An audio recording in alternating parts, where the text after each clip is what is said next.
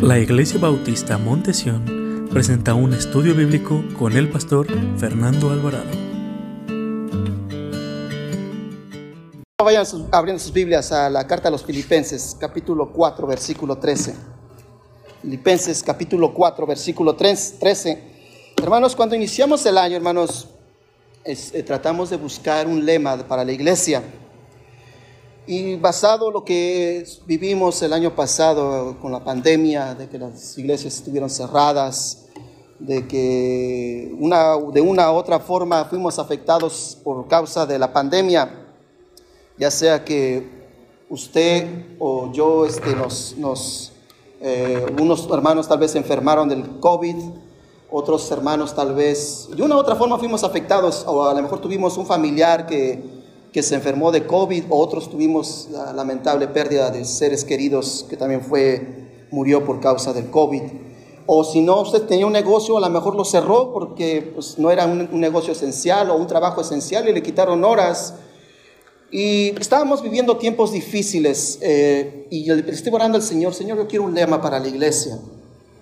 Leyendo la carta a los filipenses me llevó al capítulo 13 y lo que más necesitamos hoy en día en estos tiempos tan peligrosos y tan difíciles que estamos viviendo, hermanos, es fortaleza en el Señor.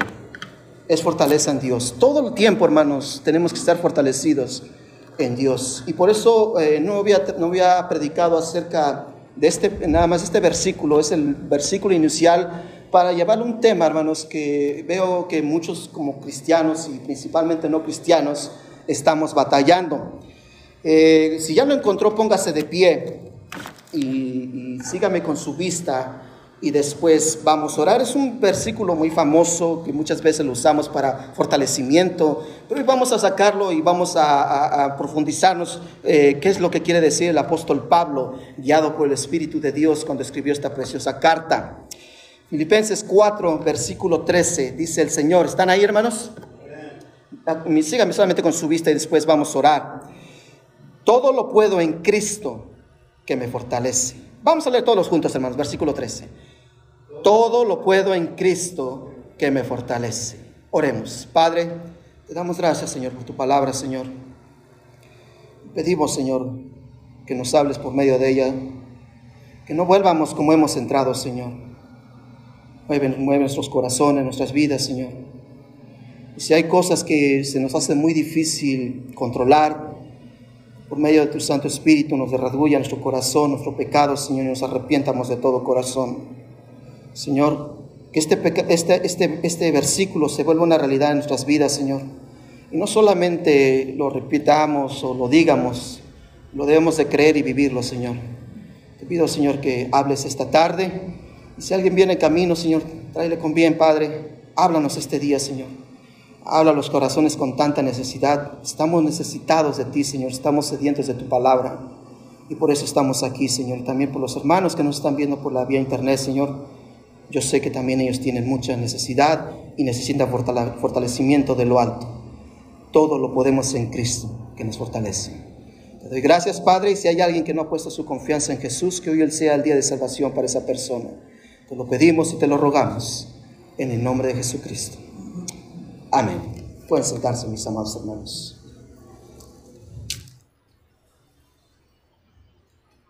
Todo lo puedo en Cristo que me fortalece. Sabe, hermanos, que muchas veces leemos este, este, este precioso versículo, hermanos, y lo queremos aplicar en los momentos de crisis. Lo queremos aplicar solamente en lo espiritual, pero la palabra es clave, hermanos, cuando dice todo. ¿Qué significa todo? Todo, hermanos. No solamente en la vida espiritual, que es donde nos da fortalecimiento el Señor. Es todo, en todas las áreas de nuestra vida. El Señor quiere fortalecernos. Cuando iniciamos nuestro día, hermanos, usted y yo no sabemos cómo lo vamos a terminar. No sabemos cuando salgamos de nuestros hogares, si vamos a ir, a la escuela o nuestras actividades. Aún no sabemos si vamos a regresar, hermanos. Y necesitamos fortalecimiento del Señor. Por eso dice la Biblia, todo lo puedo en Cristo que me fortalece. El apóstol Pablo, hermano, estaba pasando por momentos difíciles, pero era un hombre, hermanos, que constantemente se animaba en las promesas de Dios. Y vemos que la iglesia en Filipos era una iglesia ejemplar, una iglesia que amaba a Dios, una iglesia que quería seguir los estatutos y los mandamientos de Dios. Y vemos que el apóstol, hermanos, le dedica una carta a esta preciosa iglesia, hermanos, y les dice, en esto pensad, y les empieza a dar una, serie de, de mandamientos, una serie de palabras para animar al pueblo de Dios. Pero no solamente es para el pueblo de Dios de ese tiempo, para la iglesia en Filipos, sino también para la iglesia de hoy en día. Porque tenemos que todo lo podemos en Jesús, hermanos, todo lo podemos en Cristo. No, no, recuerde nada más este precioso pasaje cuando usted está pasando crisis o cuando está pasando momentos de dificultad. A unos momentos de alegría, hermanos, usted debe decir, todo lo puedo en Cristo que me fortalece. ¿No tiene problemas en su trabajo, hermanos? Usted no sabe lo que le va a venir, hermanos. Usted no sabe al saliendo de su casa, aún levantándose de su propia cama, hermanos, cuántas veces antes de salir de la casa, hermanos, ya empezamos con problemas. Y es cuando debemos decir, todo lo puedo en Cristo. ¿Que qué, hermanos? ¿Quién es nuestra fortaleza, hermanos? Es Cristo, la roca firme, es la roca que no se mueve, hermanos. Debemos de poner nuestra, nuestra fe en la roca, en Jesucristo. Por eso cuando Jesús le preguntó a sus discípulos que estaba en Cesarea, hermanos, y que Jesús estaba viendo a las multitudes que estaban adorando a los diferentes dioses griegos, romanos, y cómo se postraban y adoraban a César, hermanos, Jesús le pregunta a sus discípulos, ¿quién dice que soy yo? ¿Sí recuerdan, hermanos, que les dijo Jesús y le, dice a sus discípulos, ¿quién dice la gente que soy yo? Y la gente, los discípulos le empiezan a decir, unos dicen que eres, eres Elías, otros dicen que eres Juan el Bautista. Y, el Señor empieza a escuchar las diferentes eh, expresiones acerca de él. Pero después le dice Jesús a sus discípulos, pero ¿quiénes dicen ustedes, los cristianos, que soy yo? ¿Y qué le dijo el apóstol Pedro, hermanos? Tú eres el Cristo, el Hijo de Dios viviente. ¿Por qué, hermanos? Que dice que no se lo declaró ni carne ni sangre, hermanos. ¿Quién se lo había revelado, hermanos? Por eso, con esa firmeza, con esa confianza, hermanos, podemos decir esta tarde que todo lo podemos en Cristo. Aún aquellas cosas que no podemos controlar, hermanos. Aquellas cosas que se, van, se nos van de nuestra mano, lo podemos controlar con la fortaleza y el poder de nuestro Dios. Sabe, hermanos, que a través de la historia, hermanos, el ser humano ha aprendido a manejar y controlar muchas cosas por medio de su habilidad, su fuerza y su valentía. Hoy en día, hermanos, eh, nosotros como seres humanos podemos manejar un automóvil. También, hermanos, hemos visto en los tiempos antiguos, antes de que no había automóviles, hermanos, cómo, cómo el ser humano, hermanos, aprendió a manejar a los animales porque era el medio de transporte. Supo controlarlo, supo controlar a los animales para que fueran uso para el ser humano. Ahora vemos naves que van al espacio. ¿Y por quién son controladas, hermanos? Sí, hay mucha computación, mucha tecnología, pero atrás de esa tecnología, ¿quién está manejando a esas naves y a esas computadoras? ¿No el ser humano? Hemos aprendido a controlar todo este tipo de cosas, también motocicletas, carros veloces. ¿Y qué me dice de aquellos que van en un paracaídas, hermanos? ¿No aprendieron a controlar sus miedos? A controlar eh, cómo van a caer y en qué zona van a caer y cuál es el momento preciso para aventarse. Aprenden a controlar cómo van a dirigir sus paracaídas. Eso ha aprendido el ser humano a controlar todo este tipo de cosas. Pero de igual forma, hermanos, a través de la historia podemos ver cosas que el ser humano no puede controlar. Y se le vuelve muy difícil hacerlo. Y no estoy hablando del entorno que está alrededor del ser humano, ni el exterior. ¿Sabe qué nos cuesta tanto a usted y a mí controlar, hermanos? Lo que hay en nuestro corazón y lo que hay en nuestra mente. ¿Cómo nos cuesta, hermanos, controlar nuestro corazón y nuestra mente? Y no se diga la lengua, hermanos. ¿Cómo nos cuesta controlar? Por eso la Biblia dice, todo lo puedo en Cristo. ¿Qué qué? Solamente con Cristo podemos, hermanos, controlar aquellas cosas que no podemos controlar, que tenemos en nuestra mente, los malos pensamientos, lo que tenemos en nuestro corazón, ese corazón amargado, herido, que tiende a pecar. Solamente con la ayuda de nuestro Dios podemos controlar. Este día, hermanos, vamos a reflexionar tres cosas de que muchas personas, incluyendo los cristianos, se les vuelve muy difícil controlar. Pero como hemos leído en el texto, hermanos, que iniciamos, que todo lo podemos en Cristo, que nos fortalece, hermanos, esa verdad se hace una realidad en nuestra vida, porque no es en nuestra fuerza, sino en la fuerza del Señor, no es en nuestro poder, sino en el poder de Jesús, hermanos, que podremos controlar estas tres cosas que a continuación le voy a dar. Y a las cosas que me estoy refiriendo, ¿sabe qué es, hermanos? La soberbia. ¿Cómo le cuesta al ser humano, hermano, controlar la soberbia, no, hermanos? ¿Cómo le cuesta al ser humano controlar la envidia? ¿No conoce personas envidiosas, hermanos? Que les cuesta tanto controlar la envidia. Y sabe también, y aquí creo todos calificamos, el enojo. ¿Cuántos problemas nos ha metido nuestro enojo, hermanos? Nuestro mal carácter. Por no controlarlo.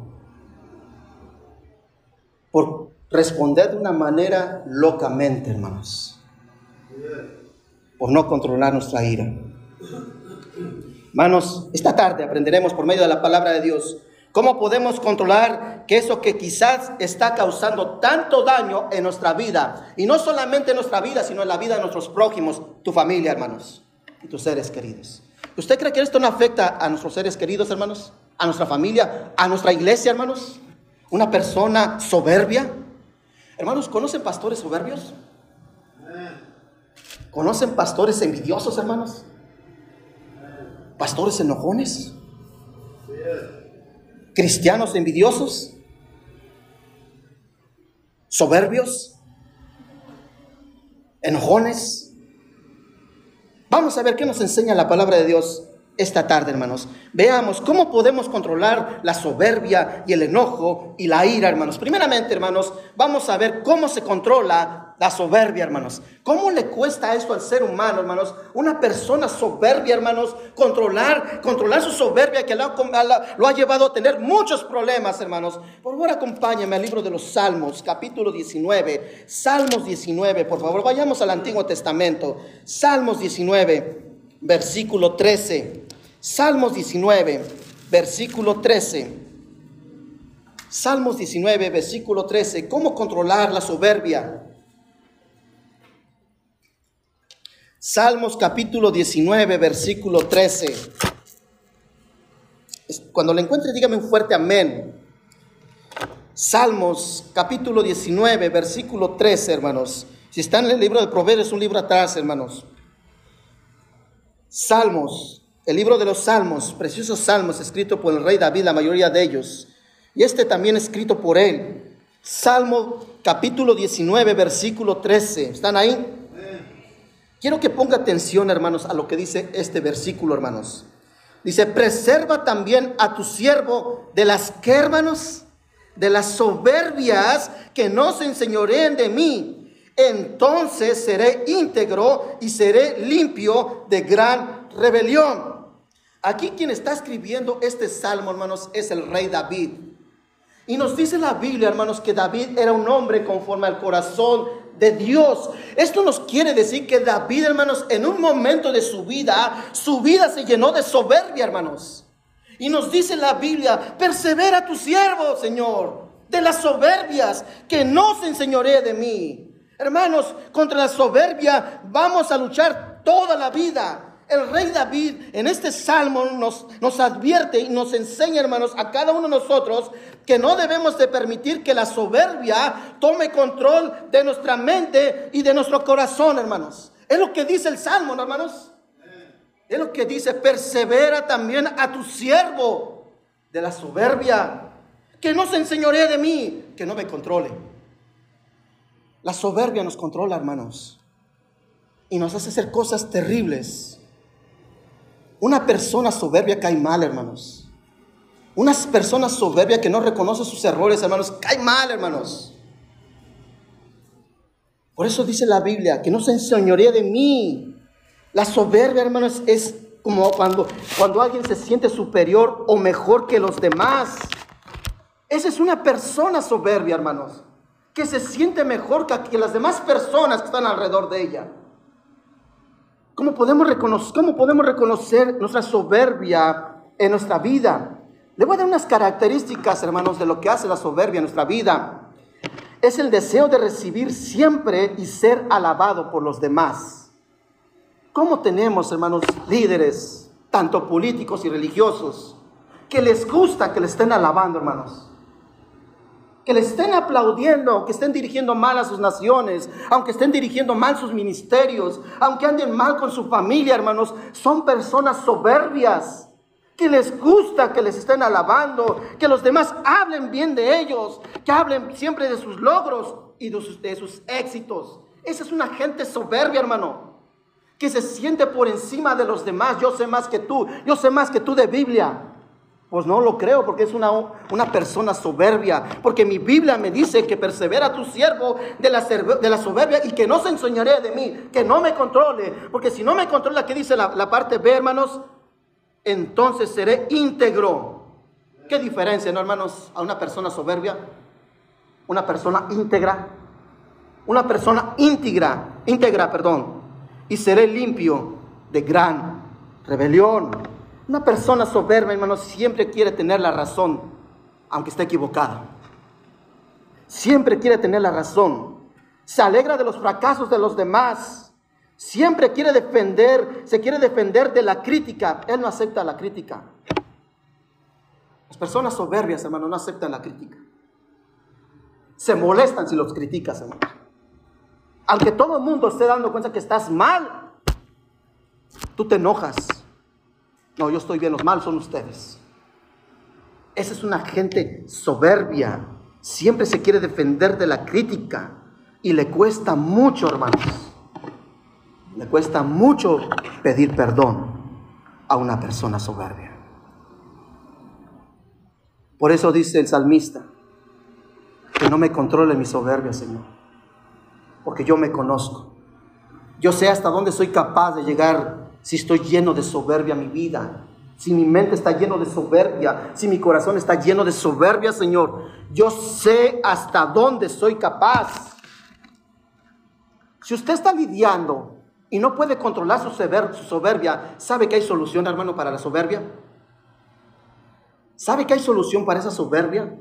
¿Sabe que hay solución para mi corazón lleno de soberbia, mi mente lleno de soberbia, una vida llena de soberbia, que me cuesta pedir perdón, no, no acepto la crítica, que me alegro de los fracasos de los demás, que yo siempre tengo la razón, que quiero tener el control de todo, me alegro de mis éxitos, que quiero que todos me alaben por mis éxitos. Y nunca recibir un no o una crítica. ¿Sabe, hermano, que hay, hay formas? La Biblia nos enseña cómo podemos controlar la soberbia, hermanos, en nuestra vida. Si usted está lidiando con la soberbia, hermanos, y le gusta apuntar, hermanos, le voy a enseñar. Vaya conmigo, por favor, al Evangelio de Mateo, capítulo 11, versículo 29. Y el mejor maestro, hermanos, que nos puede enseñar cómo, cómo vencer a la soberbia, se llama Jesús. Mateo 11, 29. 11, 29. Una persona soberbia, hermanos, nada que ver con la vida de nuestro Señor y glorioso Salvador, hermanos. ¿Están ahí? Miren lo que dice el versículo 29. Llevad, mi yugo sobre vosotros y aprended de mí. ¿Qué, hermanos? Que soy manso. Y aquí está la clave, hermanos. ¿Y qué? humilde. ¿Cómo podemos vencer a la soberbia, hermanos? Con la humildad. Muy contrario, ¿no, hermanos? A una persona soberbia. Tenemos que comprender como hijos de Dios, hermanos, que nosotros reflejamos la vida del Señor Jesucristo. ¿Sí sabes, hermanos? Que nosotros debemos reflejar la vida de Jesús en nuestro caminar diario. Una persona soberbia, hermanos, no muestra que tiene a Cristo en su vida, hermanos. Si estás lidiando con esto, hermanos, la solución es que tienes que aprender del Señor Jesucristo, que es manso y humilde, hermanos. Y hallarás descanso en tu vida, hermanos. Una persona soberbia, no siempre vive orgullosa, siempre vive, hermanos, amargada y no tiene descanso. ¿Y qué nos dice Jesús? Aprende de mí, que soy manso y humilde de corazón, y hallaréis descanso para vuestras almas. Entonces, ¿cómo puedo vencer a la soberbia, hermanos? Con humildad. Y aquí está el talón de Aquiles de muchos predicadores, hermanos, que no son humildes, hermanos, Muchos de nosotros como predicadores tendemos a ser soberbios. Y hay que reconocerlo, hermanos, que tendemos a ser soberbios muchos predicadores y pastores. Porque no reconocemos que la gloria es de Dios, no del pastor. La gloria es para Dios. Todos los logros que se pueden alcanzar en el ministerio, hermanos, ¿a quién le pertenecen, hermanos? A Jesucristo. ¿Quién dio su vida por su iglesia? ¿El pastor? ¿No fue Jesucristo, hermanos? Entonces, si yo soy un siervo de Dios, si yo soy un hijo de Dios, hermanos, mi vida debe reflejar una vida como la llevó el Señor Jesús y debo aprender de Él, que fue manso y humilde de corazón y reconoció, hermanos, de dónde viene el poder del cielo. ¿No Jesús dijo, te alabo Padre que estás en el cielo? Cuando resucitó a Lázaro, hermanos. Yo sabía que tú siempre me escuchas. ¿A quién estaba dando la gloria Jesús, hermanos? Siendo el rey de reyes, señor de señores, hermanos. No le estaba dando la gloria a su Padre, hermanos. Hermanos, nuestros logros en nuestra vida, hermanos, no debemos de tomarla para nosotros. Nuestros logros debemos de darle la honra y la gloria al Señor, el Rey de Reyes y Señor Señores. Acompáñenme, por favor, al Salmo 115 versículo 1. Salmo 115, versículo 1. Salmo 115, versículo 1. Mire lo que dice un hombre, hermanos, que, que no quiere caer en la soberbia, que no quiere gloriarse él. Él quiere levantar el nombre del Señor, hermanos. Salmo 115, versículo 1. Cuando lo encuentre, dígame un fuerte amén, hermanos. Mire lo que dice el Señor en su palabra no a nosotros, oh Jehová, no a nosotros, sino a que hermanos, a tu nombre da gloria por tu misericordia, por tu verdad. ¿Quién, hermanos, tuvo misericordia de nosotros? Entonces, ¿quién se merece la honra y la gloria, hermanos? Jesús, nuestro Dios. Hermanos, como cristianos, nuestro anhelo debe ser que las personas puedan ver en nosotros a Jesús y para eso debemos de humillarnos, hermanos, y que Jesús sea exaltado, como esas palabras tan preciosas que dijo Juan el Bautista en, Juan capítulo 3, versículo 30, es necesario que yo mengüe para que Él crezca. ¿No fue lo que dijo Juan el Bautista, hermanos? Esa es humildad, hermanos. Juan el Bautista, hermanos, era el máximo predicador de su momento. Jesús, hermanos, todavía no aparecía. Cuando Juan el Bautista, hermanos, bautizaba y predicaba el arrepentimiento, que les decía generación de víboras, les decía a los fariseos, hermanos, le decía al pueblo de judío, al pueblo de Israel. ¿Y qué le preguntaron? ¿Tú eres el Mesías o eres Elías? Y que dijo, no, no soy. Y después que contestó, hermanos, es necesario que yo mengüe, que me haga pequeño para que, que Jesús, que hermanos, suba para que la gloria sea para Él. Eso es humildad, hermanos. Eso es humildad. Hermanos, eso significa quitar de nosotros la necesidad de siempre ganar las discusiones, la necesidad de siempre tener la razón. ¿Le ha pasado eso? Que cuando pelea con su pareja o pelea con un familiar, que aunque usted tenga el error, aunque usted esté mal, usted nunca reconoce eso, reconocer, hermanos, que yo no tengo la razón, que me equivoqué, cuesta, Cuesta. Pero ¿sabe cómo podemos? Con la fortaleza de Jesús. Todo lo puedo en Cristo, que me fortalece. Segundo lugar, ya vimos cómo podemos controlar la soberbia, aprendiendo del Señor Jesús, siendo humildes. En segundo lugar, cómo controlar la envidia. Estamos en Salmos, hermanos. El siguiente libro es el libro de Proverbios. Proverbios capítulo 14, versículo 30. Y ahí nos vamos a quedar un buen rato, hermanos, en Proverbios. Proverbios capítulo 14, versículo 30. Proverbios capítulo 14, versículo 30. ¿Están ahí? Proverbios capítulo 14, versículo 30. Y cuando lo encuentre, dígame un fuerte amén, hermanos, para que veamos todos, todos conectados. ¿Están ahí? Mire lo que dice el Señor, su palabra. El corazón apacible es vida de la carne, mas que hermanos, la envidia es carcoma de los huesos. Pero primeramente, hermanos, antes de desglosar el tema, hermanos, cómo controlar la envidia, tenemos que saber qué es la envidia.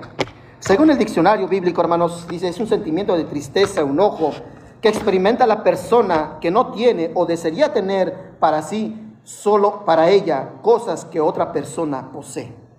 Es lo que dice el diccionario, que es la envidia. La envidia, hermanos, se manifiesta en muchas, de muchas maneras.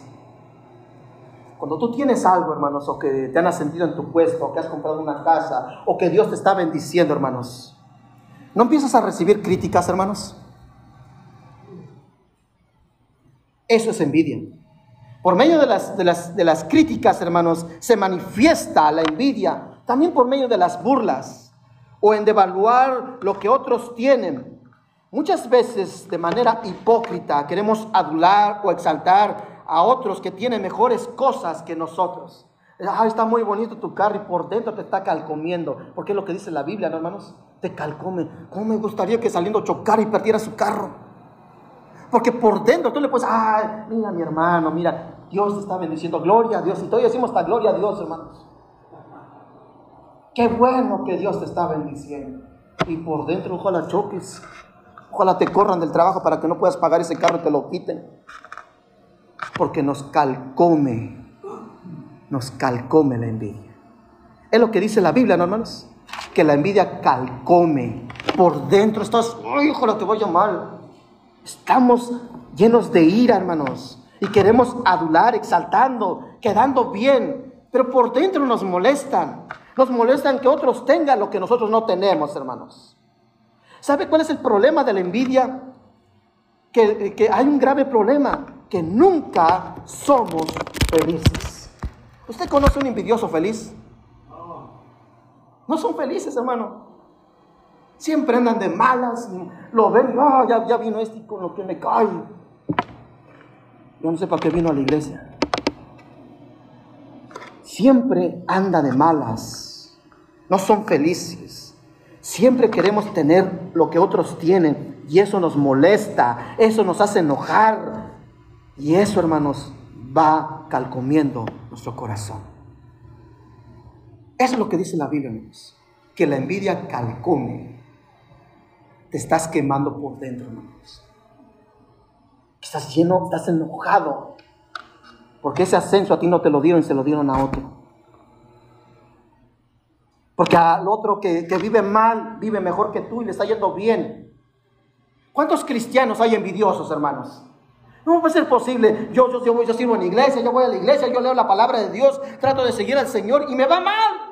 Y a este que es drogadicto, borracho, le pega a la mujer y mira, eso es envidia, hermano. ¿No es eso, no, hermanos? ¿No es envidia eso, hermanos? Pero ¿cómo podemos controlar la envidia?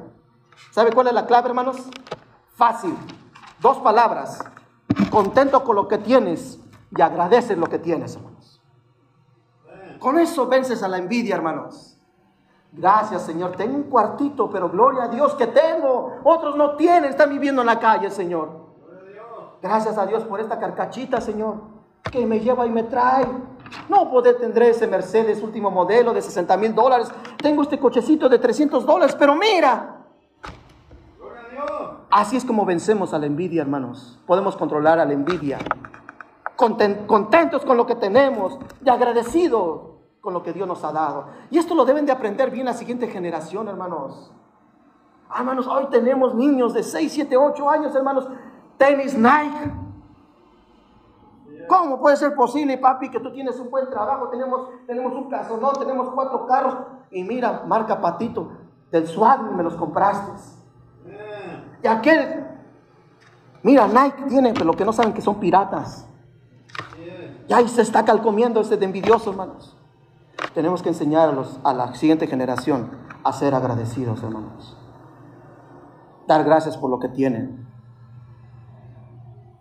Hoy en día la siguiente generación, hermanos, ni da gracias porque papi y mami tienen trabajo.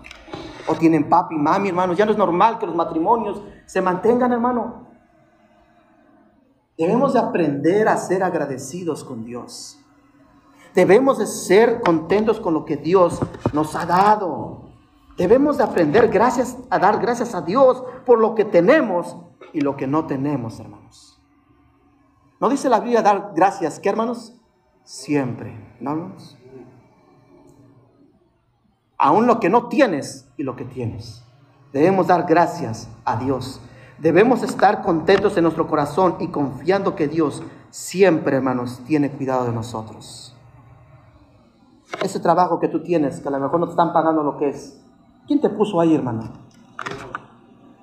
¿Cuántas personas, hermanos, flojonosas, hermanos, que están recibiendo cheque, no quieren trabajar, hermanos? Gloria a Dios que tú tienes trabajo, hermanos, para pagar tus gastos, para llevar un plato en tu comida, a tu mesa, hermanos. Tener una familia que ama a Dios. ¿Qué es mejor, hermanos? ¿Comer frijolitos, hermanos, y dando la gloria y la honra a Cristo, hermanos? ¿O tener un trozote de carne y siempre peleando, hermanos? ¿Qué es mejor, hermanos? Y el amor de Cristo está en medio de nosotros, hermanos.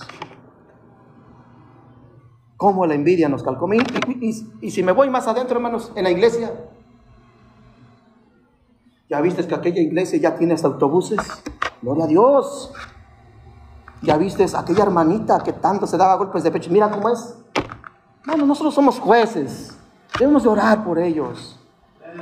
La envidia, hermanos, calcome nuestro corazón. Debemos estar agradecidos con Dios, lo que Dios nos ha dado, hermanos. Hermanos, nosotros tenemos un precioso lugar donde nos estamos congregando. Hay iglesias, hermanos, en nuestros países, hermanos, que ni tienen techo, hermanos, y se están congregando la gente. Y no somos agradecidos con Dios. Nos quejamos por lo que tienen otros, pero no damos gracias a Dios por lo que tenemos que Dios puede usar, hermanos. Hermanos, debemos dar gracias al Señor por lo que Él nos ha dado y depender totalmente de Él y estar contentos de todo corazón porque Él tiene cuidado de nosotros. Entonces, ¿cómo podemos controlar la envidia, hermanos? Con humildad. Es la soberbia y, el, y la envidia, hermanos, dos palabras contentamiento y agradecimiento. Contento por lo que tengo porque proviene del cielo. Y agradecido porque me lo ha dado Dios. Hermanos, tú no sabes que ese camionetón que puede tener esa persona, hermanos, a lo mejor ilícitamente lo adquirió, hermano. Y tú lo estás envidiando. ¿No puede pasar así, hermanos? Que puedes estar envidiando, mira qué casa, ¿no? Mira, de repente qué casa tiene. A lo mejor es ilícitamente. Y tú estás envidiando, hermano cuando Dios tiene lo mejor para ti. Hermanos, ¿cuántos cristianos hemos escuchado? ¿Cómo me gustaría que fueras como la hermana fulana de tal? Hermano, ¿qué, es eso, hermanos? ¿Cómo me gustaría que fueras como, eh, tú como esposo, como el hermano fulano? ¿Qué es eso, hermanos? Debemos orar, hermanos, por nuestras familias. Estar contentos y agradecidos con Dios. Tercer punto, hermanos. La tercera cosa que debemos de controlar es el enojo. Vaya conmigo Proverbios capítulo 11.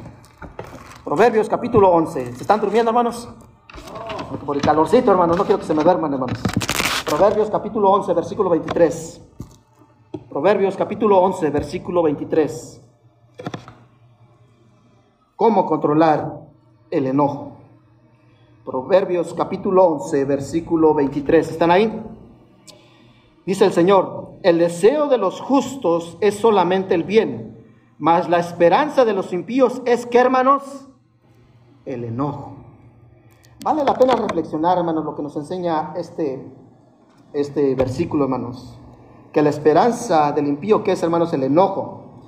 Pero las personas que conocen a Dios como su Salvador personal, hermanos, eh, ellos piensan, hermanos, que sus problemas, hermanos, todo lo que le venga está bajo el cuidado de Dios.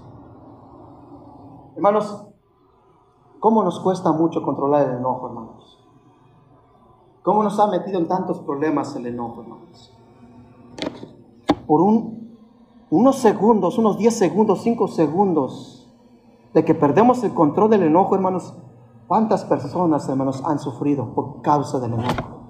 ¿Cuántas personas han muerto, hermanos, que han golpeado a sus esposas, o una pelea por una discusión que llegan a los golpes y un golpe mal dado, hermanos, muere esa persona por causa del enojo.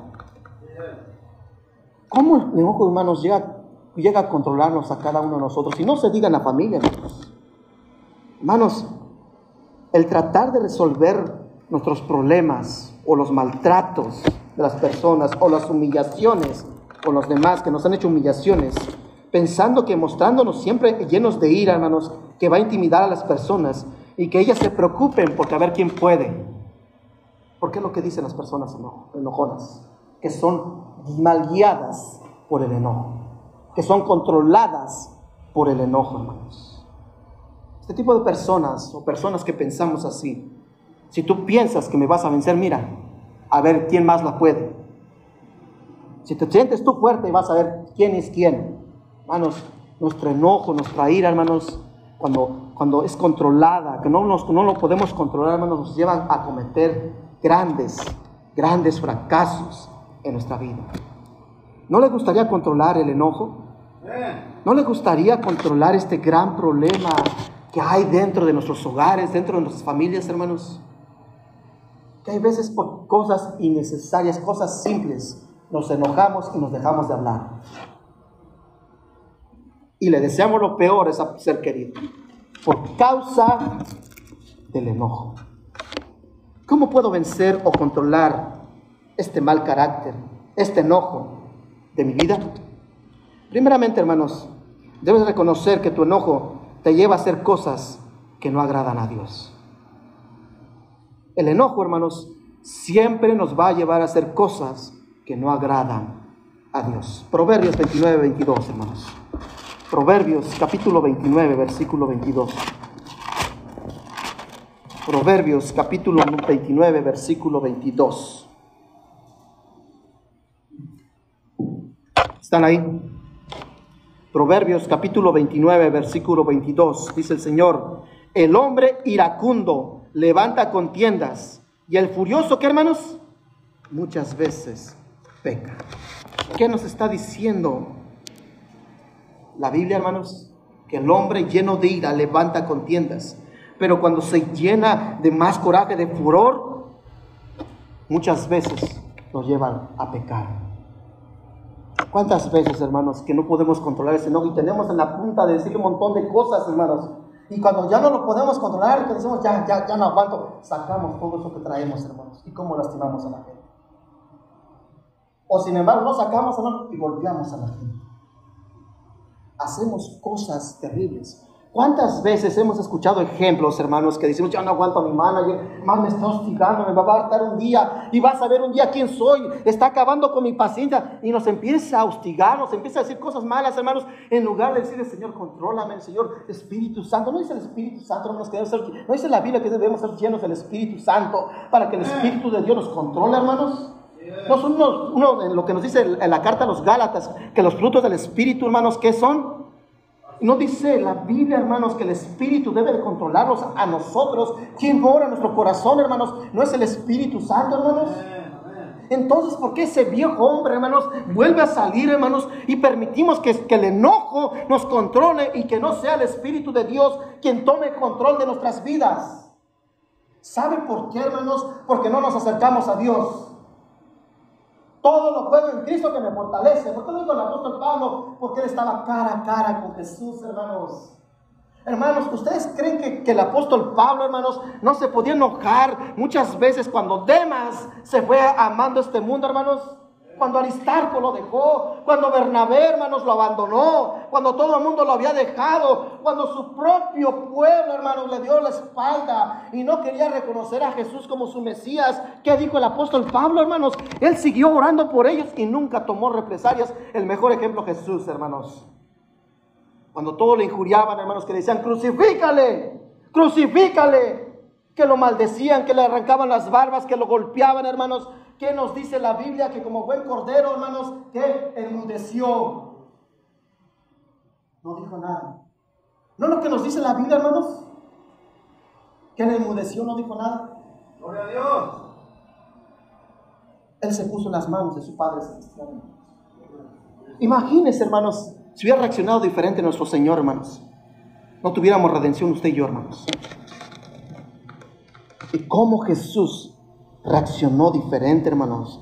Debes reconocer que tu enojo, tu mal carácter nos lleva a hacer cosas que no agradan a Jesús. También, hermanos, Tenemos que reconocer que el enojo no resuelve nuestros problemas, sino que muchas veces lo empeora. Mire, vaya unas páginas atrás al capítulo 19, versículo 19 de Proverbios. Proverbios 19, 19. Ya voy a acabar, hermanos, para que no se me desmayen aquí del calor, hermanos. Proverbios capítulo 19, versículo 19. ¿Están ahí? Miren lo que dice el Señor en su palabra. El de grande ira llevará la pena y, sus, y, si usa de, y, si usa de violencias, añadirá que hermanos, nuevos males. ¿Cuántos problemas nos ha hecho cometer nuestro, nuestro enojo, hermanos? Por el enojo, hermanos, hacemos cosas locas. Porque nosotros no controlamos la ira. El enojo nos controla a nosotros. Y nos ha metido en tantos problemas, hermanos que nos añade más mal. ¿Sí está reconociendo hasta dónde nos lleva la ira, hermanos? ¿Qué tanto de problema nos puede meter por no controlar el enojo? Hermanos, debemos reconocer, hermanos, que un corazón lleno de ira y de enojo jamás, jamás, hermanos, seguirá la voluntad de Dios y su justicia. Porque va en contra de los estatutos bíblicos. Mira, acompáñenme, por favor. Por eso la Biblia, hermanos, cuando somos controlados por el enojo, nos da una recomendación el apóstol Santiago. Vaya conmigo. Ponga ahí un espacio, hermanos, porque vamos a regresar al libro de los Salmos. Pero pongo un espacio para que regresemos rápido. Santiago capítulo 1, versículo 19, de los últimos libros, hermanos. Dos versículos más y acabamos, hermanos. Santiago capítulo 19, capítulo 1, perdón, versículo 19.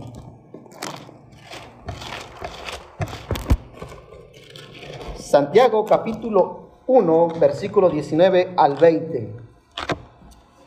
Está después de la carta a los hebreos. Santiago capítulo 1, versículo 19 al 20. ¿Están ahí? Santiago capítulo 1, versículo 19 al 20 dice, por esto, mis amados hermanos, todo hombre que hermanos sea pronto para oír, tardo para, para hablar y tardo para qué? Y después dice, porque la ira del hombre no obra la, justicia de Dios. ¿No creen que es un buen consejo, hermanos? Debe ser tardo para, para enojarte, porque si no eres tardo, te vas a meter en muchos problemas. Hermanos, tenemos que aprender a controlar la ira. Debemos de dejar que la ira, hermanos, y debemos de aprender más y esperar en Dios. Debemos depender totalmente de Él, hermanos, y porque Él, hermanos, tiene el control de nuestras vidas. Hermanos, si alguien te ha hecho algo mal, hermanos, no tomes represalias con esa persona, no tomes venganza, hermanos. Ponlo en las manos de Dios. Porque si tú tomas venganza, tomas justicia en tu propia mano, vas a empeorar las cosas. Mejor ponte en las manos de Dios. Él tomará cartas en el asunto. Él va a resolver los problemas. El, enojarte, hermanos, dígame, cuando tenemos tantos problemas, si nos enojamos, ¿los solucionamos? Los empeoramos. Debemos de esperar en Dios. Salmo 37, versículo 8 y 9. Y con eso terminamos. Salmo 37. Antiguo Testamento. Salmo 37. Estábamos en Proverbios un libro atrás. Salmo 37, versículo 8 y 9.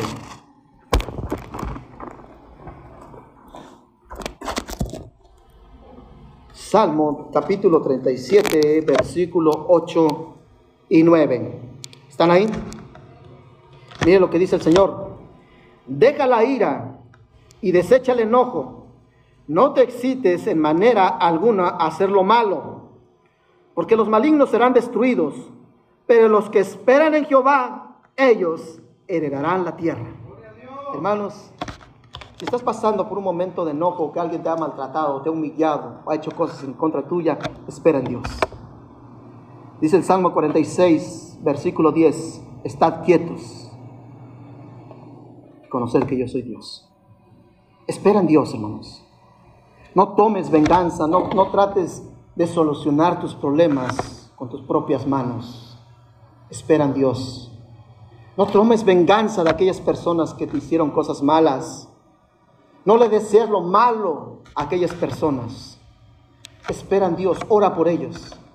No Jesús, hermanos, en la cruz, aquellas personas que, que, le, que le injuriaban, que le decían que si era el Hijo de Dios, que si era el Cristo, que si era el Mesías prometido, que se bajara, hermanos, de la cruz. ¿Y qué dijo Jesús, hermanos? Perdónalos, que no saben lo que hacen.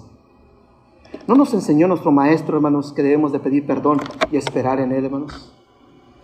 Su espíritu, en manos de quien puso Jesús, hermanos, su espíritu, en las manos de su Padre, en tus manos. ¿No dijo el Señor, hermanos?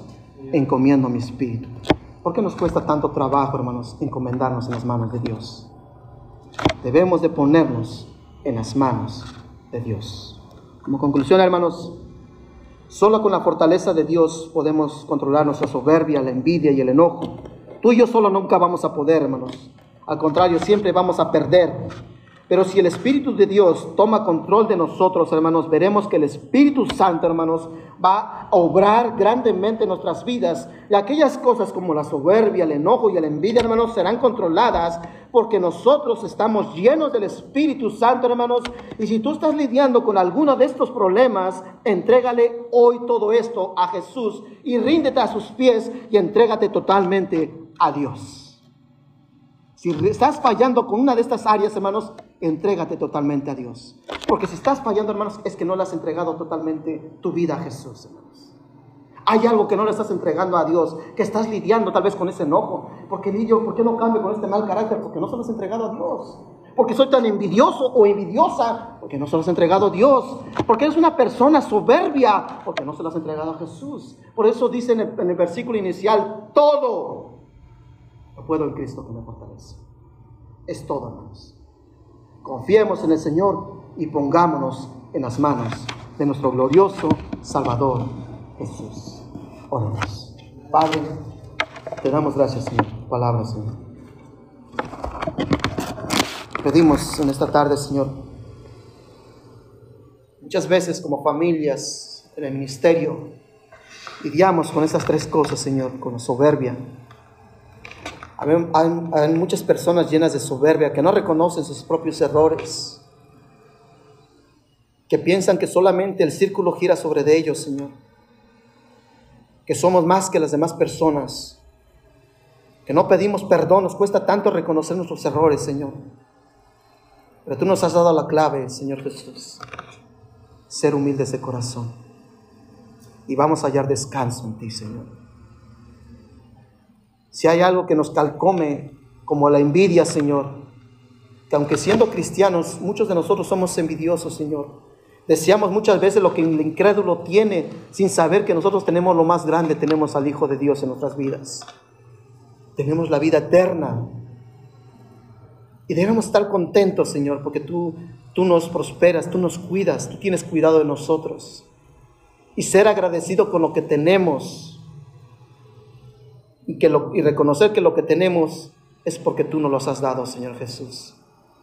Reconocer esa familia que tenemos que a lo mejor muchas veces nos hace enojar tanto, Señor. Nos hace lidiar, nos hace enfurecer, nos hace terminar la paciencia, Señor. Pero es la familia que tú nos diste y como dice el Filipenses, Señor, capítulo 4, versículo 13, todo lo podemos en Cristo.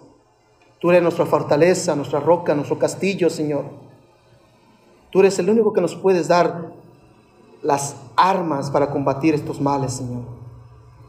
Señor, si hay uno de los que estamos aquí, los que nos están viendo por este medio social, está lidiando ya sea con la envidia, con el enojo o con la soberbia, Padre Santo, que en esta tarde se rinda totalmente a ti, Señor, y se arrepienta de todo corazón.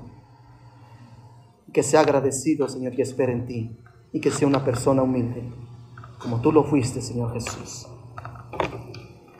Si hay alguien que aquí no ha puesto su confianza y su esperanza en Dios, y a lo mejor has lidiado con, el enojo, y cada ratito hay muchas contiendas en tu hogar, o envidias, y tú ya no quieres seguir lidiando con esto, con la soberbia tal vez de un ser querido, o, o tú mismo eres una persona soberbia, entrégale tu vida a Jesús esta tarde. Reconoce que eres pecador y que necesitas a Jesús como tu Salvador. Pero primeramente tienes que reconocer que necesitas una ayuda y la ayuda proviene del cielo. Jesús dijo, yo soy el camino, la verdad y la vida. Nadie viene al Padre si no es por medio de Jesucristo. Si no has confiado, no has creído en Jesús como tu Señor y tu Salvador, entrega tu vida a Jesús esta tarde. Hermano, hermana, si tú estás lidiando con una de estas, con el enojo, que tienes un mal carácter y no lo puedes controlar, pide la ayuda de Dios. Si tu enojo te ha metido en muchos problemas, te ha causado divisiones, disensiones, separaciones,